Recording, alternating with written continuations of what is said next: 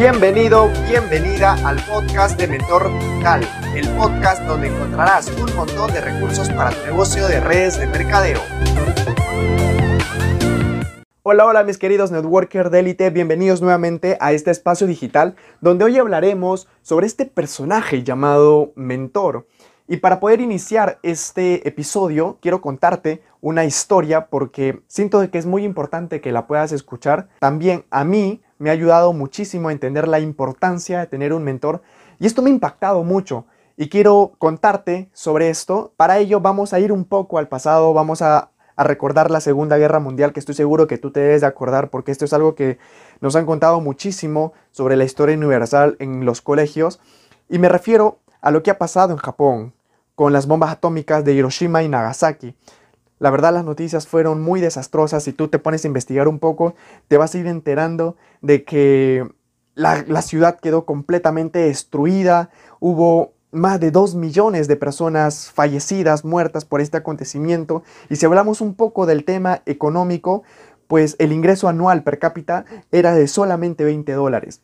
Créeme que había muchísimas cosas negativas que tú puedes encontrar en internet y puede haber muchas cosas por las cuales el japonés tranquilamente se ha podido aferrar a eso y quedarse estancada. Sin embargo, en pleno 2020, pues sabemos de que eso no es verdad. Sabemos de que Japón es una de las mejores ciudades hablando de tecnología. Pero ¿qué es lo que ha pasado? ¿Por qué es que Japón ha tenido todos esos cambios? ¿Qué es lo que hizo? Y todo eso se basa solamente a una pregunta. Es que está bien, ya pasó todo, ya tuvimos la Segunda Guerra, ya nos cayeron la bomba. El japonés no se quedó ahí en el pasado, sino se hizo esta gran pregunta. ¿Qué podemos hacer para levantar a la nación? Y su respuesta solamente fue aprender, pero ¿cómo lo desarrollaron? ¿Qué es lo que hicieron? Lo que hicieron fue que reunieron por este lado a varones y por este lado a mujeres le hicieron varios exámenes y las personas que tenían un coeficiente intelectual un poco más elevado del promedio, pues los enviaban a este país para que puedan aprender. Pero hasta ahí todo chévere. Lo que ellos hacían es que recibían todo el conocimiento, una vez que ellos recibían todo el conocimiento, lo adecuaban a su cultura y una vez que lo adecuaban a su cultura, empezaban a desarrollarlas en diferentes actividades y se lo daban a la persona que lo iba a desarrollar en dicho país para que lo pueda expandir en todo. Pero, ¿de quiénes aprendieron? Esta respuesta parece muy obvia, pero aprendieron de los mejores. Entonces, el éxito es la tecnología del obvio. Quiero que te aprendas esto y, y, tú puedas investigar sobre la tecnología del obvio, porque es muy importante que tú puedas conocer esta tecnología a mí me impactó muchísimo y no consiste en hacer las cosas extraordinarias, sino en hacer las cosas ordinarias extraordinariamente bien. Déjame contarte otra historia. Por un lado tenemos a un gigante, échale así, y al otro lado tenemos a un enano. Obviamente, la persona alta, el gigante, pues tiene una mejor visión que el enano. Pero si es que el enano se llega a subir a los hombros del gigante, pues este va a tener una mejor visión va a tener un mejor panorama. De esa manera pensaron los japoneses. Entonces, identificaron cuál es la persona, la mejor en ese rubro, la mejor del mundo, para que este fuera su punto de partida. Entonces, su, su, metodología fue, si vas a imitar, imita lo mejor y de la mejor forma posible, porque de esta manera podrían ver muchísimo más el panorama si es que aprendían de los gigantes. Entonces, para poder darte un pequeño resumen sobre la tecnología de lo obvio, te voy a colocar estos cuatro puntos que viene a ser elegir al mejor, imitar al mejor, igualar al mejor y superar al mejor. Hay una historia sobre esto que se llama el milagro japonés. Estoy seguro que te va a gustar muchísimo la historia. Yo te sugiero que leas el libro. El libro es muy bueno. El autor de este libro, no sé si lo voy a pronunciar bien su nombre, las personas que lo conocen, perdónenme, pero el maestro Ersa Vogel en su libro El milagro japonés, que te recomiendo muchísimo que lo leas porque vas a entender mucho mejor la idea, indica que si es que hay algo que explica mejor sobre el milagro japonés, es la humildad que tuvieron para aprender. Entonces, esa humildad yo creo que es algo que no muchas personas tienen, y especialmente los latinoamericanos, eh, que les produce demasiada envidia y resentimiento social, yo creo que eso los limita a que ellos puedan aprender y puedan superarse. Déjame decirte que los japoneses, cuando enviaron a estos, a los varones y a las mujeres para que puedan aprender, ellos se juntaron con los mejores en fabricación de automóviles, con los norteamericanos, los relojes de los suizos aprendieron, la motocicleta de los ingleses, el diseño de los italianos. La verdad que Japón es extraordinaria porque ellos entendieron esa matriz o de repente esa base de la humildad para aprender. Me gustaría mucho de que tú puedas desarrollar esa habilidad de que tú puedas entender de que es muy importante colocarse en modo aprendiz y puedas convertirte en una esponja para que puedas absorber todos los conocimientos de una persona que ya ha tenido resultados, que tiene dominio en el tema, que sabe mucho más que tú y no te pongas terco. Eso es algo de que en Latinoamérica le falta mucho. Y también es que el japonés pues celebra el éxito de las personas. Algo de que en Latinoamérica no, no hay esa cultura, no existe esa cultura porque si una persona tiene éxito, pues empiezas a hablar mal de esa persona. Ah, seguramente está haciendo cosas chuecas, seguramente está vendiendo drogas, seguramente está que lava dinero, seguramente está... O sea, te imaginas cosas todas, todas negativas, la envidia, y, eso genera odio, rencor y, y se forma en resentimiento. Y eso es algo que no debe pasar. Si nosotros creamos una cultura y admiramos el éxito de las personas, estoy seguro de que podemos cambiar nosotros como cultura y podríamos hasta dejar de ser un país tercermundista y podamos ser potencia como estos países que por solamente cambiar la mentalidad, cambiar la forma de pensar y sobre todo de apalancarse de un mentor, les va a ayudar muchísimo. Y todo esto quiero que tú entiendas y lo traslades al mundo del network marketing, porque en el mundo del network marketing nosotros tenemos un mentor, porque nosotros al momento de ingresar, al momento de acceder o como unos nuevos no conocemos mucho de la industria, no sabemos nada de la industria. Y si nosotros tenemos a ese mentor que nos va a ayudar, que nos va a apoyar, pues esto va a ser mucho más fácil, va a ser mucho más sencillo. Y como dicen, el alumno va a superar al maestro. Y si tú entiendes eso, pues de hecho que vas a tener resultados en esta industria, porque vas a cortar el tiempo, no vas a cometer los mismos errores, que nuestros líderes o nuestros mentores han, cometido. Ahora, tener un mentor no es gratis. Tienes que tú ganarte el derecho de tener un mentor.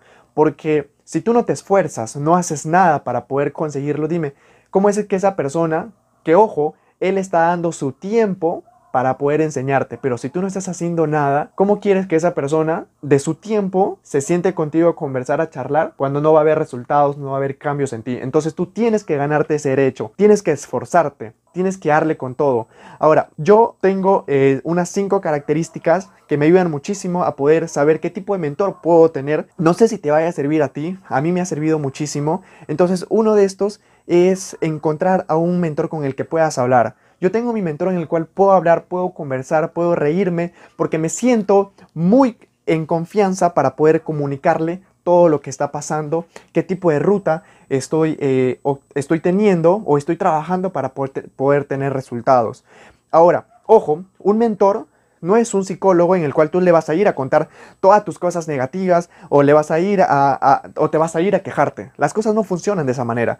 Solamente el mentor lo que hace es analiza qué tipo de ruta estás usando para que él pueda verificar, pueda analizar si es que vas a tener resultados o no y él darte un panorama mucho más amplio o más opciones para que tú puedas elegir y puedas llegar de igual manera a los resultados que tú quieres. Como punto número dos es que tengas a un mentor fuera de tu organización, pero también es bueno que tengas un mentor dentro de tu organización. Yo tengo mi mentor dentro de mi organización y si es que está escuchando este podcast, quiero darle muchísimas gracias a Percy Macutela, que es uno de mis mentores, porque él me ayuda mucho a cómo desarrollar y potenciar las estrategias que él ya ha usado para tener resultados. Y eso es lo que a nosotros nos está favoreciendo muchísimo. Y él me ayuda mucho, él está ahí conmigo siempre y de verdad estoy eternamente agradecido y siempre lo voy a estar. Y también tengo otro mentor que está fuera de la industria, que me ayuda a conocer mucho más amplio el cómo conectar con gente. Eh, o sea, son temas en los cuales me ayuda a potenciar más en conocer a más gente, más amistades, eh, cómo realizar estas actividades o cómo desarrollar mis habilidades. Sin embargo, el mentor que tengo dentro de la organización, pues me ayuda mucho a crear o a tener estrategias para poder llegar a tal meta, llegar a este rango, cobrar este cheque o no cobrar esto, te conviene esto, te conviene el otro. O sea, ya son estrategias que uno ya va manejando cuando tienes un mentor dentro de tu organización. De verdad, es, Es muy bueno, es muy bueno. Como punto 3, para mí es que este mentor también debe estar en la cancha. Con Percy, ¿cuántas veces nos hemos equivocado? Con Percy, ¿cuántas veces la hemos fregado? ¿Cuántas veces nos hemos equivocado? Entonces, eso hace de que yo lo admire más, porque él todavía está en la cancha, él está ahí, porque él yo prefiero mil veces que me diga, oye Cristian, ¿sabes qué? Este, hace una semana estaba haciendo esto, no sé, la verdad, creo que no está funcionando. Yo prefiero que me diga hace una semana, porque sé que está en acción, sé que está trabajando, sé que está haciendo, y eso para mí es mucho, mucho más importante. Igual que la siguiente, que es que tenga mente abierta. Yo siempre hablo con él, siempre estamos escuchando oportunidades, siempre estamos escuchando opciones en las cuales nos puedan ayudar mucho a desarrollar nuestras habilidades o aumentar el potencial que tiene nuestro negocio. Entonces, eso es fundamental, que ese mentor tenga esa mentalidad abierta. Y por último, la verdad es que yo no aguanto a esos líderes que son egocéntricos, que solamente piensan en ellos, en ellos y solamente ellos, y lo que ellos dicen se hace y punto y ahí queda. No, yo me llevo muy bien con Percy porque él es una de las personas más humildes, a pesar tiene un rango muy muy elevado dentro de la compañía, él siempre está en modo aprendiz. Y creo que tiene resultados por eso. Es que siempre está en modo aprendiz, siempre está aprendiendo, siempre está conociendo algo nuevo y está en la cancha, ahí desarrollándose con nosotros. Y seguimos trabajando con él. Quiero contarte que hace un par de días estaba hablando con una amiga y me dijo, Cristian, ¿sabes qué? Quiero ser parte de tu equipo, quiero ser parte de tu organización. La verdad es que quisiera que me enseñes. Quisiera que me enseñes a tener resultados como tú. Quisiera que vaya todo, todo mejor. Siento de que hay algo que me falta y quiero aprenderlo. Ya estamos trabajando varios días y yo me doy cuenta de que esa mujer va a llegar a ser una gran líder. Y uno se da cuenta, como mentor, uno se da cuenta porque tiene toda la actitud. Se merece que yo, que yo esté con ella trabajando porque se ha ganado el derecho de tener un mentor, se ha ganado el derecho de tener un mentor. Y doy gracias a Dios de tener a una persona como ella en el equipo. Su nombre es María Garcés, es María Guadalupe. María Guadalupe Garcés una, es una venezolana que tiene toda una actitud, tiene todo un recorrido y ahora que está iniciando, ahora que está arrancando, pues yo me puedo dar cuenta de eso. Y estoy seguro que más adelante ustedes van a escuchar ese nombre, se van a acordar de ese nombre. Oye, sí, Cristian habló de ella eh, eh, en un podcast, porque estoy seguro de que esta mujer va a llegar muchísimo, muchísimo más lejos que nosotros, porque tiene todas las de ganar, tiene toda la actitud, está siempre en modo aprendizaje, siempre está ahí en el camino y siempre saca lo mejor de lo mejor para poder ella potenciar, porque ella ha entendido el valor que tiene el tener un mentor yo también he entendido el valor de tener un mentor. Y si tú entiendes eso, estoy seguro de que vas a llegar muchísimo, muchísimo más lejos y vas a estar así como Japón, como es hoy en día. Si has viajado, te vas a dar cuenta de que tiene un tren bala, que es uno de los trenes más rápidos del mundo. Pero bueno, eso es lo que yo quería enseñarte el día de hoy, la importancia de tener un mentor, este nombrecito, ¿no? Este personaje que parece, como dicen, muy chiquita es la palabra, pero grande es su acción. Y nada, mis queridos líderes, ese es el consejo que yo te quiero dar el día de hoy. Busca un mentor, apaláncate este mentor, saca lo mejor y como dice la tecnología del obvio, elige al mejor, imita al mejor, iguala al mejor y supera al mejor. Sé una de las personas inteligentes y usa los errores de otras personas que han cometido para que tú puedas aprender y de esa manera no cometer los mismos errores, sino cometas tus errores. Eso sería todo mis queridos networkers de élite. Les dejo, ha sido un gusto poder conversar con ustedes. Que tengan una bonita semana y nos vemos el próximo domingo. Chau, chau.